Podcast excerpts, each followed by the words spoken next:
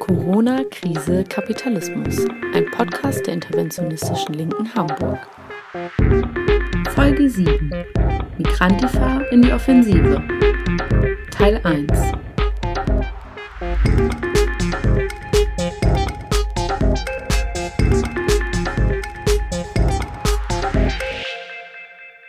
Hallo, schön, dass ihr reinhört. Mein Name ist Anti und Chriso und ich werden euch durch die zwei nächsten Podcast-Folgen begleiten.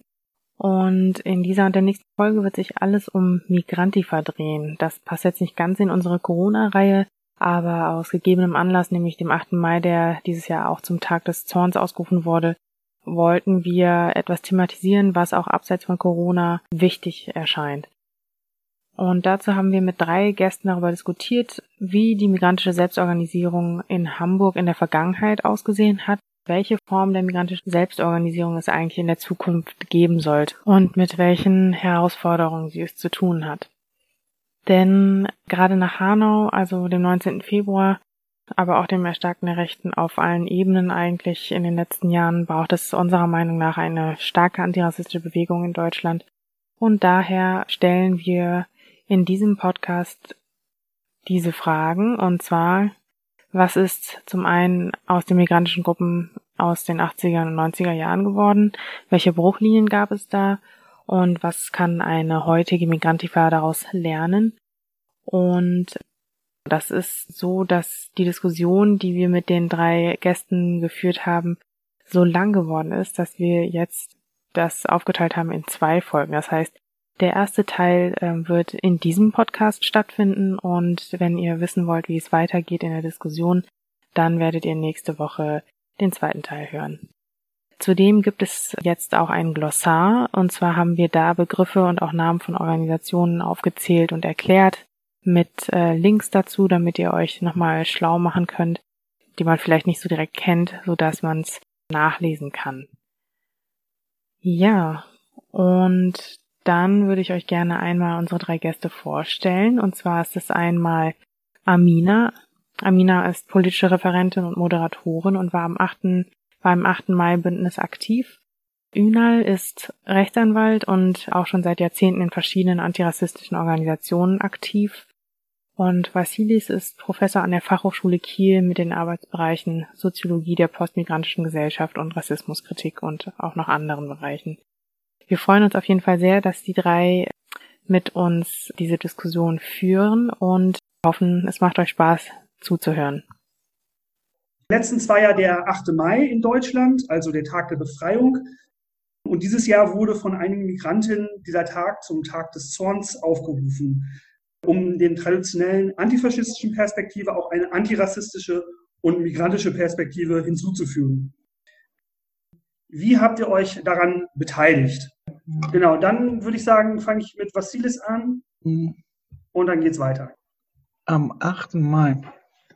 Ich habe ganz äh, regulär die angemeldete Demo der Migrantifa in Berlin besucht und ich war angenehm überrascht von der sozialen Mischung, würde ich sagen, der Teilnehmenden. Und aber es war interessant zu beobachten, leider, dass, obwohl es am Hermannplatz stattgefunden hat, das heißt im Zentrum von Berliner Kanakistan, Neukölln, die ganz normalen Schwarzköpfe am Rande das Geschehen beobachtete und der Polit-Talk letztendlich mich im besten Fall an die 90er Jahre erinnert hat. Das heißt, eine, also wenn ich nicht sozusagen überzeugter Antirassist wäre, würde ich nicht mhm. freiwillig teilnehmen.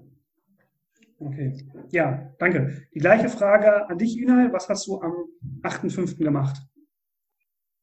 Ich hätte gerne vieles gemacht, weil es sehr viele ganz unterschiedlichste Aktionen gegeben hatte. Ich habe mich dann zum Schluss im Aktionsbündnis Hanau ist überall eher verortet und dort habe ich an dem Tag die Kundgebung oder die Mahnwache ähm, am Ramazan Abji Platz geleitet, zusammen mit einem anderen Freund. Dann waren im Rahmen dieses Aktionsbündnisses ja auch verschiedenste Aktionen noch weiter geplant, wie Projektionen in der Dunkelheit, Ghost Screenings in Kinos, die auch ganz gut gelaufen sind. Später gab es auch so Flashmobs, die auch so spontan entstanden sind. Das heißt, es hat auch so zwei. Alles das in Hamburg? Ja, in ganz Hamburg. Also die Kundgebungen äh, haben an sieben verschiedenen Orten stattgefunden, die rassistisch markiert sind. Mhm. Ähm, wir haben so breit das aufgestellt. Das heißt, an Orten, wo Leute umgebracht worden sind, wie Suleiman Taschke, Ramazan Avcı. Dann haben wir den Semra Ertan. Wir haben ja seit einem Jahr auch eine Gedenkinitiative für Semra Ertan gegründet in Hamburg. Eine Person, die sich aus Protest gegen Rassismus selbst verbrannt hat in, auf St. Pauli. Den Ort haben wir ausgesucht. Dann haben wir den Hein-Köllisch-Platz äh, ausgesucht für rassistische Kontrollen. Das Im Zusammenhang auch mit dem Yaya Jabi-Platz. Dann gab es den, auch am UKE haben wir auch quasi den Tod von äh, Tone zum Anlass genommen, um das zu markieren. Also verschiedenste Orte, die rassistisch markiert sind oder dem Rassismus irgendwie in Verbindung gebracht werden. Da haben Mahnwachen stattgefunden mit jeweils zwischen 25 bis 50 Personen, weil die Auflagen ja auch sehr streng waren. Äh, danke. Amina, was hast du am 8.5. gemacht? Ich war am 8.5. in Berlin unterwegs. Ich habe zunächst Briefkastenaktion gemacht. Da habe ich ja verschiedene Flyer in Briefkästen geworfen. Also da ging es um die Opfer von Hanau, aber gleichzeitig auch darum, dass Deutschland ein Land aus Einzeltätern besteht. Das war so die Aufschrift dieser Flyer, die es da gab. Die habe ich verteilt und war gleichzeitig auch bei unterschiedlichen Kundgebungen. Da gab es ja auf der Spree von Migrantifa Berlin und mit ABA, glaube ich, auch zusammen organisiert, also vom Aktionsbündnis Antira, gab es ja auf der Spree die Boote der Anarche. Und dann gab es dann später die Kundgebung auf dem Hermannplatz, auf der du warst, wie es auch warst. Und genau, im Vorfeld gleichzeitig auch mit Genossinnen vom Streikbündnis 8. Mai eine Kundgebung auch in Hamburg mit organisiert, die dann in Park Fiction stattgefunden hatte. Gleichzeitig auch mit dem übergreifenden Bündnis von Black Community Hamburg for Justice and Self-Defense. So, die waren da auch mit aktiv. Genau, das war so das und ich habe gleichzeitig auch, gleichzeitig, ich sage so auch gleichzeitig, ich habe auch beobachtet, was so deutschlandweit passiert ist und habe das schon auch als kraftvoll wahrgenommen, weil ich gesehen habe, dass quasi in Frankfurt Menschen auf dem Opernplatz waren, auch zum Beispiel die Angehörigen von Verhalt Unwahr, der ja in Hanau ums Leben gekommen war. In NRW ist viel passiert. Da gab es eine ganze Aktionswoche von Migrantifa auch zum Beispiel. Und also der Tag an sich ja, man könnte da, was Vasilis gesagt hat, natürlich dran anknöpfen, so der ganz normale Schwarzkopf, wo war der? Gleichzeitig ist das natürlich auch verbunden mit der Frage, okay, was passiert jetzt? Was machen wir mit der Energie, die sich ja gebündelt hatte nach dieser Stock Schockstarre, die aufgrund von Hanau stattgefunden hatte? Was machen wir jetzt damit? So. Wie fandet ihr eigentlich die Idee der antifaschistischen Tradition des 8.5., die es ja ja schon gibt, eine migrantische Perspektive hinzuzuführen? Also äh, welche Potenziale seht ihr und welche Konflikte aber auch, genau das zu machen? Und wir würden jetzt wieder von vorne anfangen, wieder was ist, dann Ünel und dann äh, Amina. Hm, ich muss heute leider den, die Rolle des Bedenkenträgers übernehmen. Es, es, es macht mir keinen Spaß. Ich finde schon, die, das Konstrukt, das Wortkonstrukt äh, Migrantifa beinhaltet einen lebendigen Widerspruch. Und, ja, und die Wahl des 8. Mai beinhaltet eine weiße metropolitane linke Perspektive. Das heißt, eine Nichtreflexion über die multidirektionale dekoloniale Erinnerungspolitik der Migranten-Communities in Deutschland, die mit dem 8. Mai nichts, aber absolut nichts verbinden können. Wir können darüber streiten, was das bedeutet, aber eine antirassistische Linke, die sich auch Postmigrants verstehen will, muss imstande sein, mit mindestens mit den Schwierigkeiten des 8. Mai auch umgehen zu können. Das heißt, äh, der Anti für eine große, für einen großen Teil, wie zum Beispiel der jugoslawischen Linke, der Mensch mit jugoslawischen Hintergrund, der 8. Mai war verbunden mit der Ausbreitung des, der stalinistischen Besatzungsarmee in Osteuropa in Verbindung. Und vor allem, der 8. Mai für die arabische Welt ist verbunden mit französischen kolonialen Verbrechen in Algerien.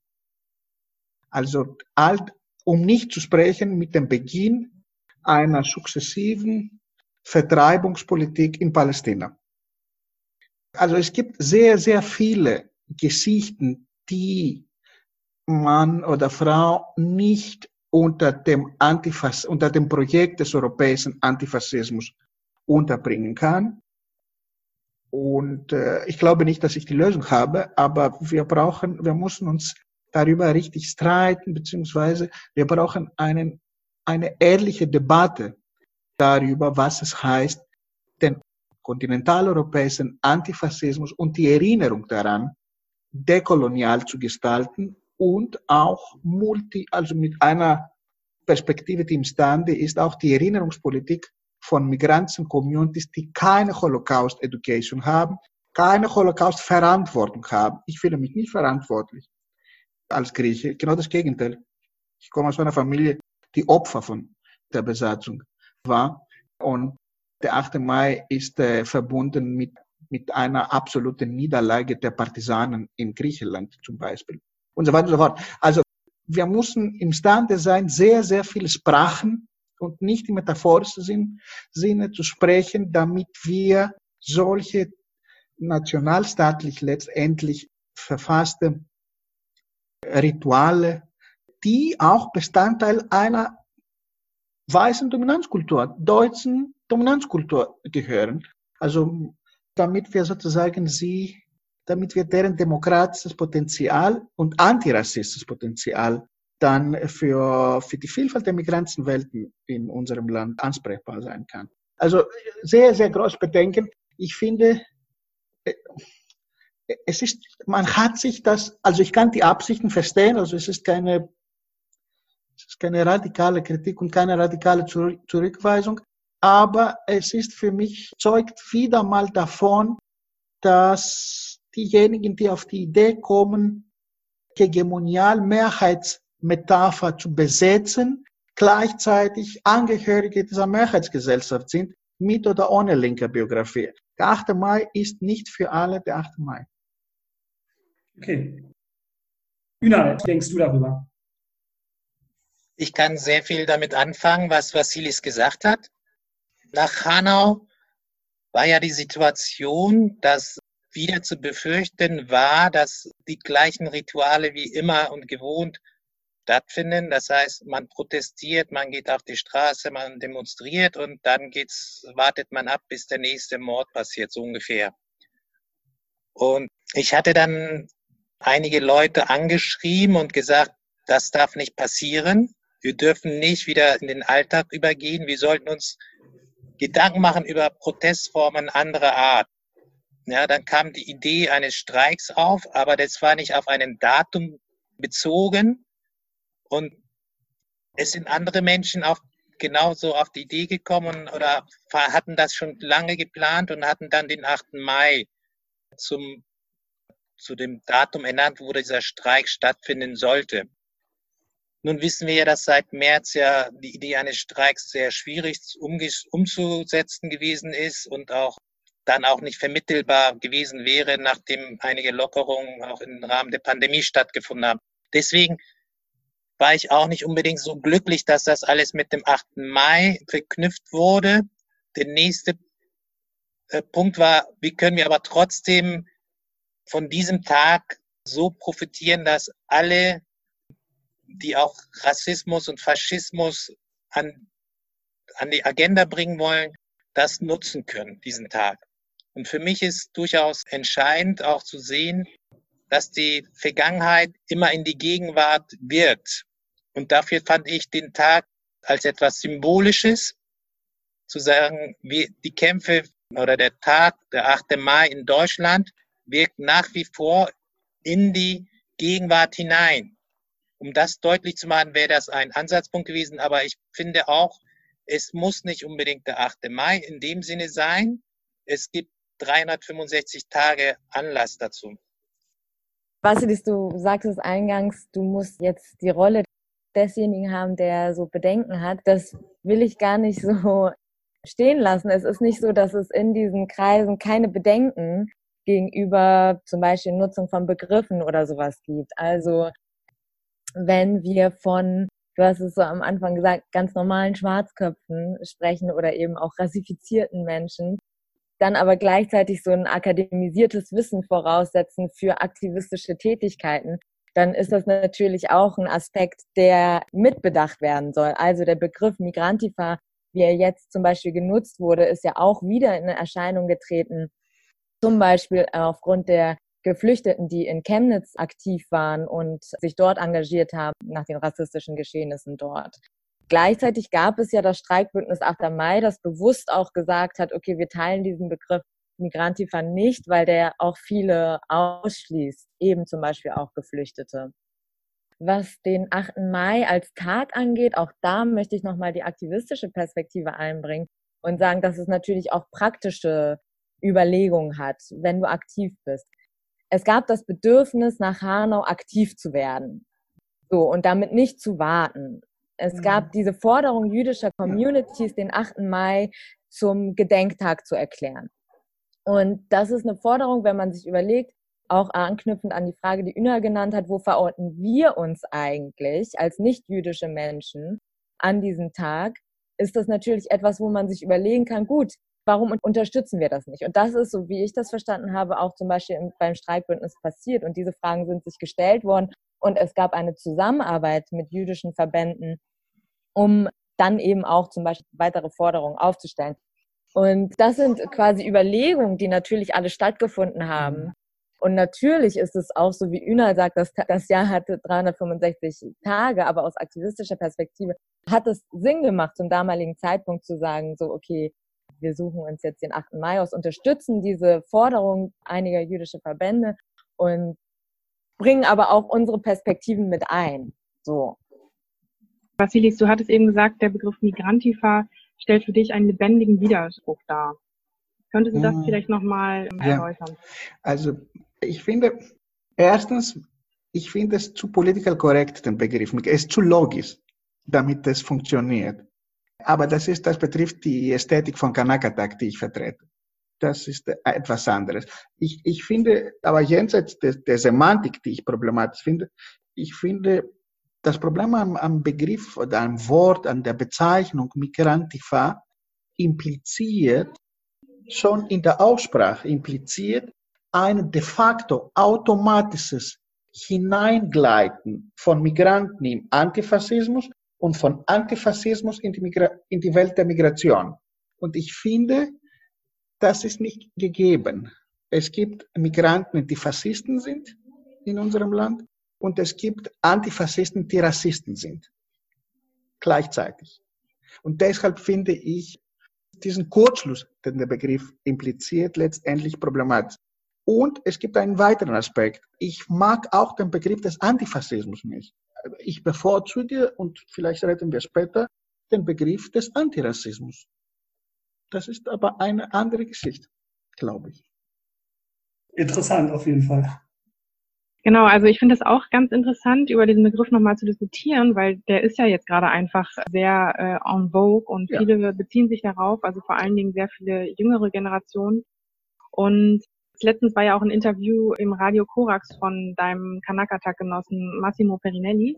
Und der hatte gesagt, dass eigentlich seit diesem NSU-Tribunal in Köln er den Begriff eigentlich tatsächlich auch ja lebendig gespürt hat, weil da halt eben Betroffene zusammengekommen sind mit Antifaschistinnen, mit Antirassistinnen, also dass halt eben Antifa nicht mehr so stark getrennt wird von Anti-Ra und tatsächlich die Perspektive der Betroffenen in den Mittelpunkt gestellt wurde, dass das eigentlich, der Begriff da eigentlich ganz, ganz gut gepasst hat.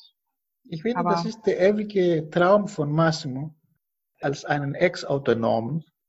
Der ewige Traum von Massimo lädt aus jeder Form von Antirassismus einen gesamtgesellschaftlichen Antifaschismus zu machen.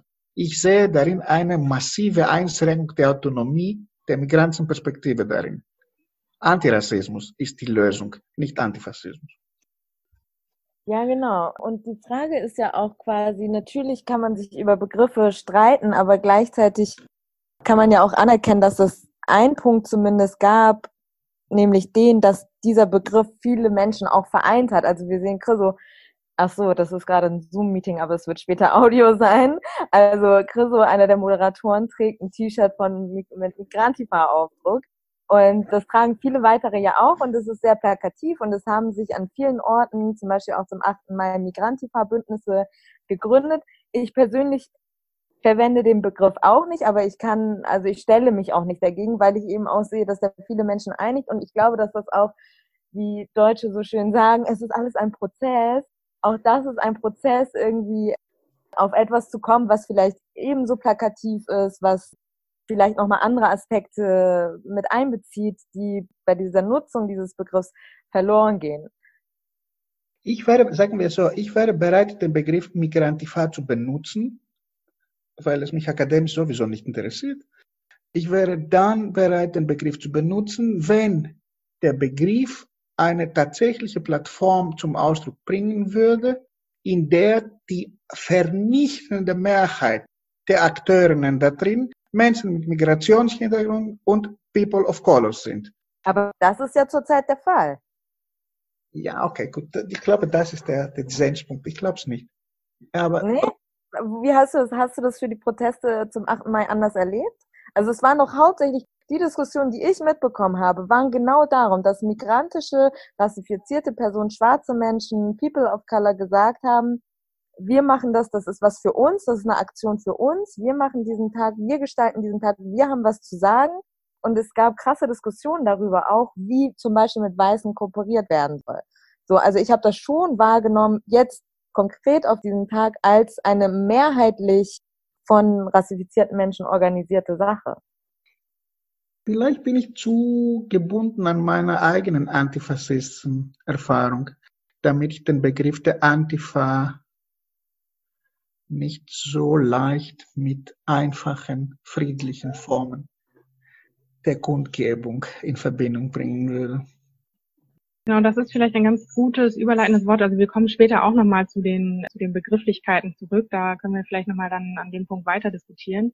Aber wir wollen ja einmal auch in die Geschichte reinhören. Vor allen Dingen, ja, du, Vasilis und du, Inal, ihr habt scheinbar einen äh, recht lebendigen antifaschistischen Hintergrund. So habe ich das jetzt irgendwie wahrgenommen aus deinem Nebensatz. Und nach Hanau ist ja häufig eben auch so ein bisschen auf die Antifa Genschlik zurückgeschaut worden. Das war ja eine Gruppe, die sich in den 90ern gegründet hat und vor allen Dingen halt eben in Berlin oder eigentlich nur in Berlin eben aktiv war. Und wir würden gerne wissen von euch, wie das eigentlich in Hamburg war. Was gab es da für Gruppen? Wo wart ihr? Habt ihr euch verortet und habt ihr euch eben auch auf Antifa Genschlik bezogen oder war eure Politik anders? Also Antifaschist Genschlik in Berlin waren schon Freunde und Freundinnen von uns. Wir haben mit ihnen gemeinsam uns öfter getroffen, auch bundesweite Treffen gab es. Und sie haben uns immer als diejenigen bezeichnet, die eher für die Theorie zuständig sind. Und sie selber haben sich als die Praktiker oder die Praxis äh, bezeichnet. Dabei waren wir aber ziemlich militant für die damaligen Verhältnisse, muss ich sagen. Also, ich will jetzt keine Geschichtsverklitterung betreiben, aber wir haben natürlich auch durchaus Aktionsformen auch gehabt, die vielleicht nicht immer so spektakulär rüberkamen, aber auch durchaus eine gewisse Militanz beinhalteten. Also es gab auch hier verschiedenste Formen von Militant tatsächlich Aktionen, auch in Hamburg auch. Ich würde sagen, es gab damals das Hamburger Volkshaus. Ja? Das war so. Da würde ich anfangen. Das ja. ist Kristallisationsort für die antirassistischen, migrantischen Kämpfe in Hamburg gewesen, die nicht, das war parteiübergreifender Ort, das waren eher Einzelmenschen, die eher so selbstorganisierte Ansätze verfolgt haben. Und daraus ist ein bundesweites Netzwerk von verschiedensten Gruppen entstanden. Nicht nur, also da ist Antifaschist gänzlich ein Teil davon gewesen. Und wir haben tatsächlich eher Antifaschist Genschlik als eine sehr aktive Gruppe in Berlin erlebt, die auch bundesweit zu militanten Aktionen auch aufgerufen hat, Teil dessen war. Und wir waren der Meinung, dass aus der damaligen Sicht, aus den, in den 90ern, es notwendig war, Selbstverteidigung und Selbstschutzaktionen gegenüber Nazis und Rassisten durchzuführen so der Spruch, äh, wenn Nazis dich angreifen, sorge dafür, dass sie es nie wieder tun, war durchaus auch eine praktische Anleitung oder Anweisung an uns. Ich würde jetzt nicht sagen, dass wir alle die das selbst auch so diese Militanz selbst gelebt haben, weil das ist ja auch immer alles etwas heikel rechtlich betrachtet. Aber wir haben natürlich mit vielen Menschen zusammengelebt äh, und zusammen die äh, Aktionen durchgeführt. Ja. Ja, ja.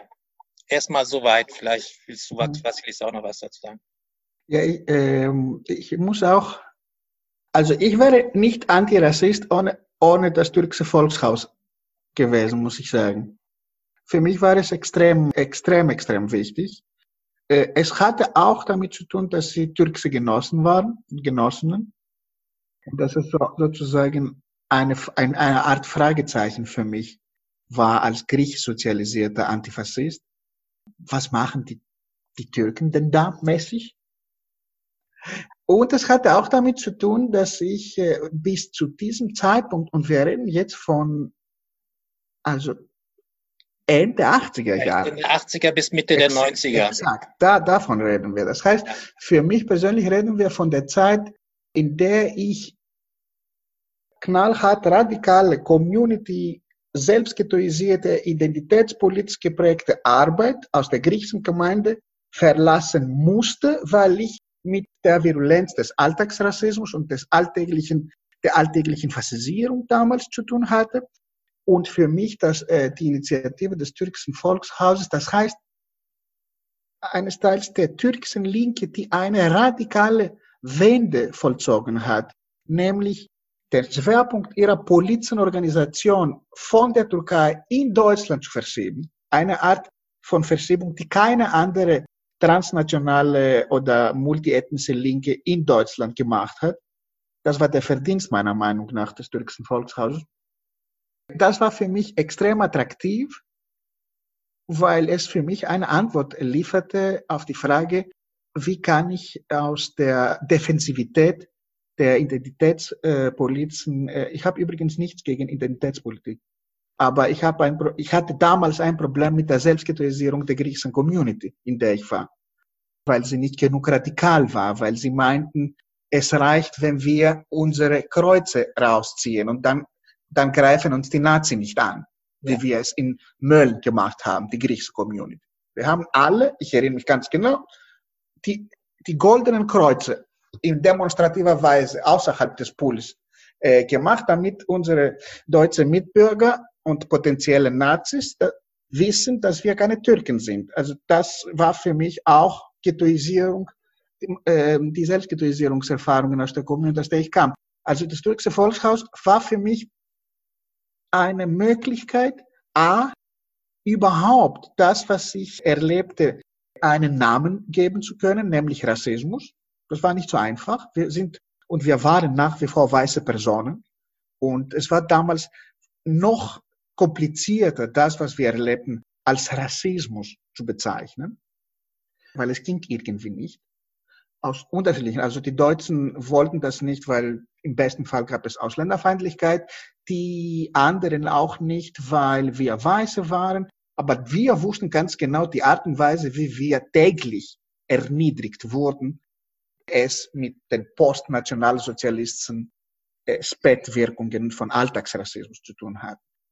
Wir konnten das nicht so bezeichnen. Und, aber das Gefühl war da und das türkische Volkshaus äh, und die Genossen und Genossinnen, die für diese Verschiebung ihrer ganzen politischen organisierten Arbeit zuständig waren, lieferte für Menschen wie mich, und es gab viele, nicht nur Türken sozusagen, ne, die einen linken Background, aber auch einen Ghetto-Background hatten.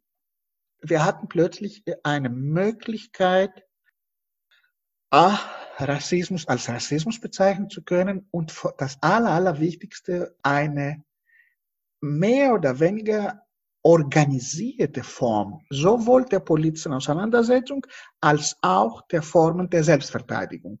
Und ich glaube, und darüber müssen wir später reden, für mich das Zentrale für eine Migrantiva oder nicht Migrantiva ist nicht die Frage der Bezeichnung, es ist die Frage des Verhältnisses äh, zur Selbstverteidigung, zur Verteidigung der Communities und zu der Frage der Organisation.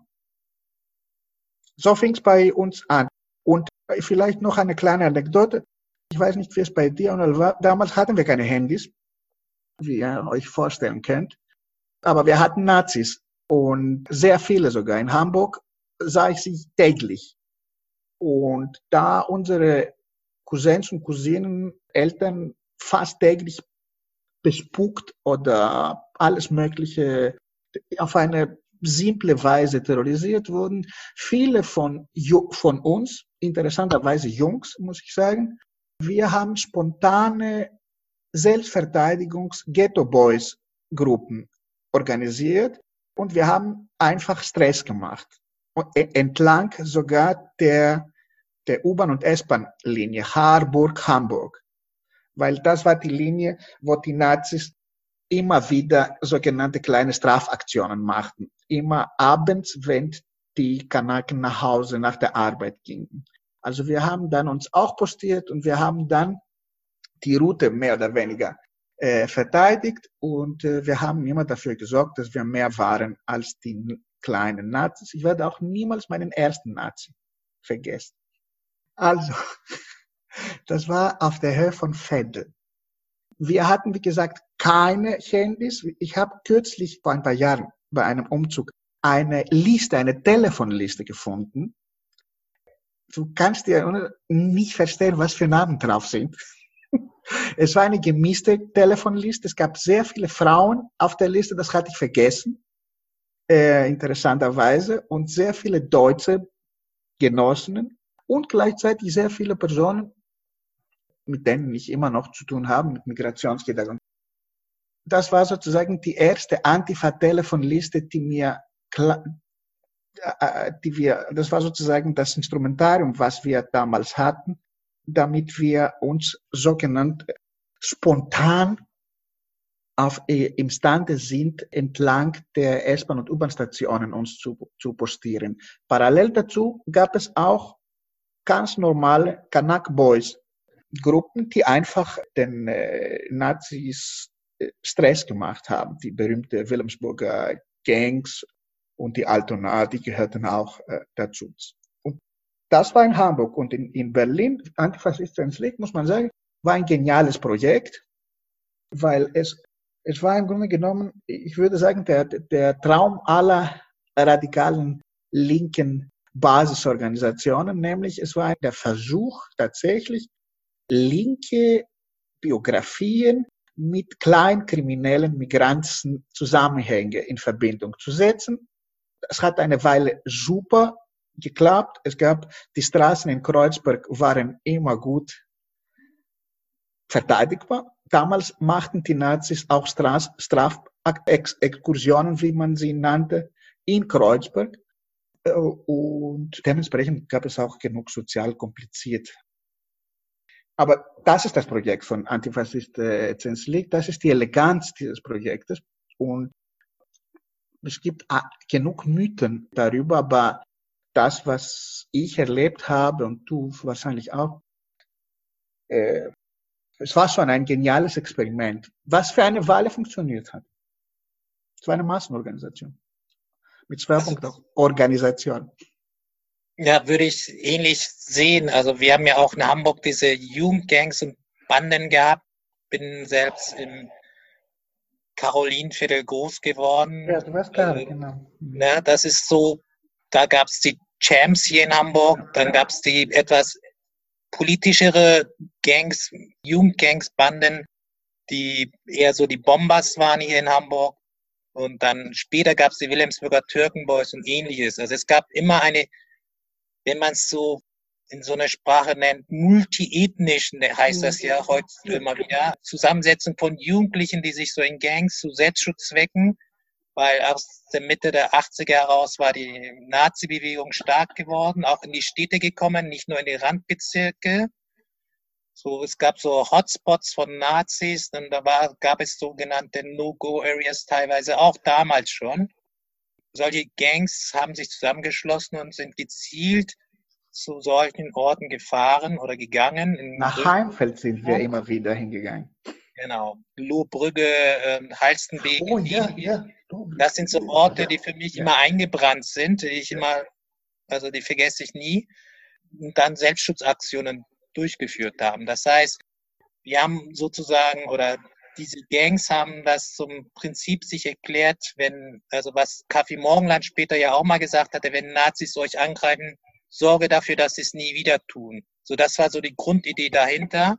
Und dann gab es diese Ansätze von Antifaschist Genschlik, waren ja auch ehemals linke Leute, die nicht so, nicht mehr in so Organisationen, Parteistrukturen oder was stecken wollten, die aber auch so eine Tradition kamen. Das waren ja eher ideologisch gefestigt, würde man sagen, Menschen, die sagten, wir müssen jetzt mal die Jugendlichen zusammenbringen, diese verschiedensten aus den Stadtteilen müssen zusammenkommen und ein gemeinsames Ziel zu formulieren. Nämlich erstmal die Nazis aus den Orten zu vertreiben, wo wir uns nicht mehr frei bewegen können. Und das heißt eine gewisse Form von Militanz, nicht nur eine Theorie. Aber wir führten auch Gespräche darüber, äh, und ich, heute würde ich sie als ekelhaft empfinden, ob Genossen und Genossinnen vom Antifaschismus League Mitglieder der Organisation sein dürfen und gleichzeitig Drogen verkaufen können. Also so basale Dinge wurden damals diskutiert. Ich gehörte leider zu der Fraktion keine Drogen. Ich habe es revidiert. das waren eher auf die Gangs bezogenen Leute ja. natürlich. Ja, ne? ja, klar. Gangs. Und auch in Hamburg war das ja auch nicht anders. Und wir wissen es, eigentlich hätte man es auch wissen müssen, aus der Black Panther Geschichte heraus, ja dass äh, das natürlich so ein Einfallstor ist mit Drogen und Kriminalisierung, solche politischen Strukturen auch schnell auseinanderzubringen. Das waren wahrscheinlich so auch unsere Befürchtungen und Vorbehalte auch gegen sowas, klar. Aber wir schweifen jetzt ganz schnell wieder ab, ne? Ihr müsst uns stoppen. Genau, aber wenn wir jetzt quasi nochmal über, also mich interessieren zwei Fragen. Zum einen, was bedeutet das für die, also es ist natürlich wichtig, diese Geschichte zu kennen. Ich finde das extrem wichtig, die auch zu erzählen und zwar auch so anekdotisiert zu erzählen, wie ihr das tut. Denn die Frage stellt sich selbstverständlich, wie militant kann Migrantifa oder andere Bündnisse jetzt sein? Wie militant sollten sie jetzt sein? Fehlt uns diese Militanz? Geht das unter in diesen akademisierten Debatten um Gendersternchen oder nicht zum Beispiel? Ähm, und die andere Frage, die sich mir stellt, ist natürlich auch, weil es dieses Streikbündnis gab, wie verknüpft man das zum Beispiel mit ArbeiterInnenkämpfen? Und da auch aus einer weiblichen Perspektive gesprochen, zu sagen, es gab zum Beispiel bei den wilden Streiks oder auch, ja, die Streiks zum Beispiel in Neuss, viele Frauen, die für ihre Rechte gekämpft haben. Äh, gibt es da eine Möglichkeit, das zu verknüpfen eigentlich? Und das ist ja sozusagen auch der Gedanke, der hinter einem Streik steht, nämlich die Menschen, die vielleicht sonst nicht die Möglichkeit haben, sich so auszudrücken, vielleicht einen Podcast zu machen oder einen Instagram-Kanal zu haben, auf dem sie für bestimmte Sachen irgendwie werben oder antirassistische Workshops durchführen, nämlich die Menschen im Zuge eines Streiks, die aber genauso von Rassismus betroffen sind, mit einzubeziehen. Und das sind eigentlich die Fragen, die mich interessieren. Also quasi, wie kann man anknüpfen an diese Militanz bestimmter Gruppen, die es gab und wie kann man das äh, gegebenenfalls auch mit ArbeiterInnenkämpfen verknüpfen? Spannende Frage, der perfekte Cliffhanger für unseren zweiten Teil. Also wenn ihr die Antwort darauf hören wollt, dann hört gerne nächste Woche wieder rein.